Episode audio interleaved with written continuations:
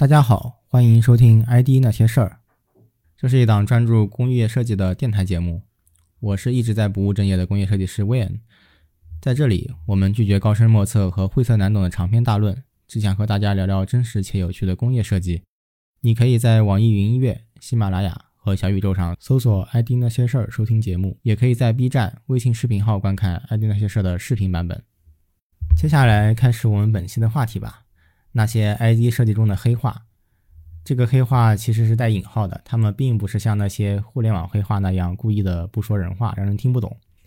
我们这里的黑话更多是一些专业术语和专有名词，也可以叫做工业设计的行话。新入行的小伙伴可以了解一下。首先来看第一个词，皮机。皮机就是我们常说的注塑机。如果你是第一次听到这个词，没有他人的解释或者查看资料的情况下，应该很难把它和注塑机联系在一起。而这个词的具体来源呢，也无从考证。不过，皮机这个说法大都是来源于广东沿海一带。我咨询过不少业内人士，总结下来的普遍说法是，以前的注塑机都是进口的，而在国外注塑机被定义为压力机，也就是英文的 press，传到国内后，人们把它简称为 P 机，而字母 P 与啤酒的啤同音，所以被书面写成了皮机。但其实，在粤语中，皮机的真正读音是 b a，而皮这个字也就演绎成了一个动词，比如皮一个零件，生产出来的零件也就被称作皮件。皮机是一个和地域非常相关的词，还有一些词也是和地域相关的，比如第二个黑话是三个词：条、丝、道。我们常见的长度单位都是米、毫米、分米这些，但是在实际工作中，尤其是在做小产品和工厂对接的时候，会发现大家说的长度单位竟然变成了条。当我第一次听到别人跟我说“你这里移动五条”的时候，我一脸蒙圈。条是几个意思呢？其实条指代的就是零点零一毫米，在国际标准中叫呼米，英文缩写是 cmm。呼本身也是古代的一种长度单位，表示蚕丝的十分之一。而条的这个说法，据说是来自于台湾。后来也影响了广东沿海一带的制造业。零点零一毫米这个长度还有两种说法，有的地方叫丝，还有的地方叫道。条、丝、道虽然说法不同，但是意思都一样，并且都还挺形象的。这里值得一提的是，在一些大产品上，一毫米也会被称作一个。第三个黑话是镀铬，从字面上看，这是个很常见的工艺名词。如果你去查字典，得到的发音肯定是镀铬。并且“铬”这个字并不是多音字，但是在工厂里一般读作“镀铬”，而“铬”这个发音很容易让人想起三点水的“铬”，所以新手设计师们听到有人说“镀铬”时，第一反应往往是这人是不是念错了？我之前也问过一些工厂师傅为什么这么念，他们表示入行的时候大家就是这么念的，所以也就跟着这么念了。我在查阅资料后得到的答案是。因为要跟另外一个发音相似的工艺镀铬做一些区分，所以才叫镀铬。与之相似的还有一个热处理工艺叫淬火，为了和淬火做区分，就约定俗成的叫了战火。所以以后大家可以大胆的说镀铬，来伪装自己是一个熟悉工厂的老手。还有一个和金属加工相关的黑话，光一刀。以前别人跟我说光一刀的时候，虽然不明白具体是什么，但大概能猜到是个什么意思。说来惭愧，开始我以为是光的来一刀，不知道有没有小伙伴跟我一样。其实这个光是一个机加工中的动词，光是指让加工零件表面更光洁的一道工序，大意就是精加工的意思。现在很多使用 CNC 加工后，大家叫 C 一道、C 一个亮边等等。以上几个都是在工厂中遇到的加工方面的专业词汇，下面再分享几个日常设计中会经常接触到的黑话：美工线。我第一次听到这个词的时候是抗拒的，怎么能叫美工呢？感觉是结构在有意贬低 ID，结构内心的潜台词肯定是都是那些死美工要加的无意义的装饰线。了解后发现，美工线或者也可以叫美工缝，它们不仅仅是起到装饰的作用，通常也会放在两件配合处或者区域分隔的地方，用美工线来掩饰一些公差的缺陷。这是早期甚至现在的产品上还在经常使用的一种手法。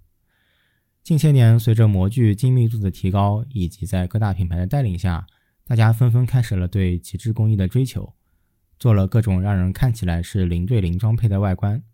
而这种美工线的运用似乎也在呈下降趋势。希望有一天在产品上我们再也不用看到美工线这样的东西。下面这个词就厉害了，帮面。我甚至不知道这个字该怎么写，只知道大家一直念帮第一声。这是一个出现在建模中的词，它的意思大致是在两条线之间用放样或者其他类似的工具去做一个新面出来。但为什么是帮这个音呢？有人跟我说这个字是绑，绑定一个面出来，听起来还挺形象的。也有人跟我说是来自于其原始的命令 blend 混接一个面出来，似乎也有一点道理。但帮面这个词真正的由来似乎已经无从考证了。如果有朋友了解，欢迎留言告诉我。还有一个黑话叫做皮纹。在我进入企业后，渐渐接触到了产品的量产跟踪。第一次接触的产品工艺应该就是模具纹理。当时有人就问：“这个表面你打算用什么皮纹呀？”我又是一个大大的问号，为什么是皮纹？我这个产品上要用木面，不是皮革的纹理啊。其实皮纹就是产品表面的纹理，不同地域的叫法也不一样。更普遍的叫法是晒纹和咬花，这些词都指用化学、激光或电火花的方式，在模具上形成不同的纹理，从而使注塑的成品上也形成特定的肌理。与设计相关的黑话还有很多，咱们再说一个：偷薄。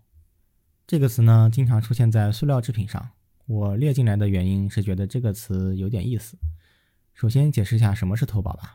一般来说，塑料件的壁厚应该是均匀的，这样对产品在注塑过程中会比较友好。但在产品设计中，工业设计师们通常会希望产品上的灯光在亮的时候非常清晰，灭的时候又完全看不到。但这两点其实是互相矛盾的。常规方法是用黑面板做假大屏。来消除屏幕的突兀感，但这是有限制的。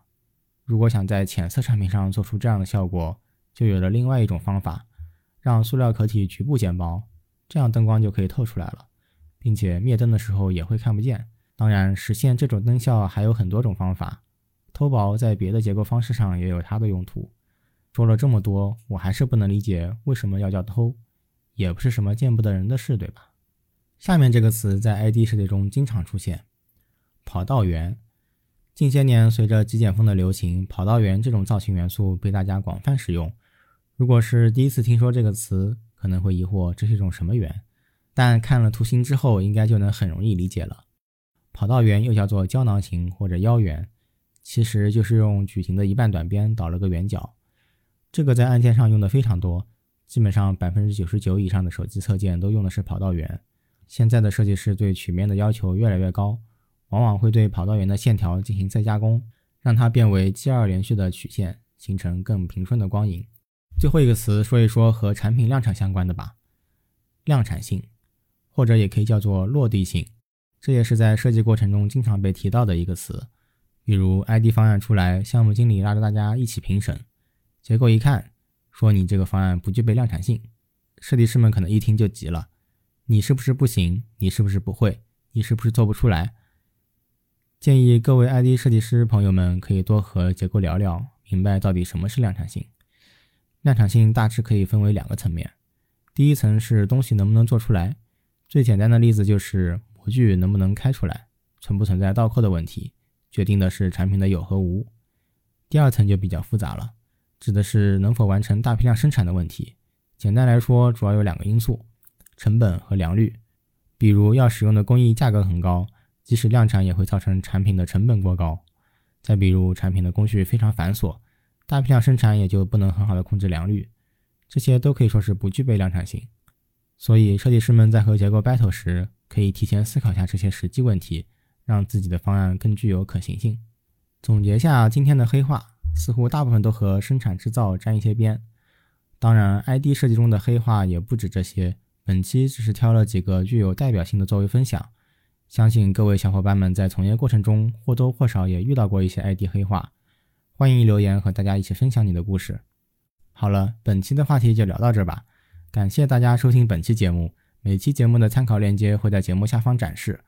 如果你对我的节目有任何建议或疑问，可以留言或者私信我，也可以评论区添加我的微信，邀请你来 ID 那些事的电台听友群一起聊天。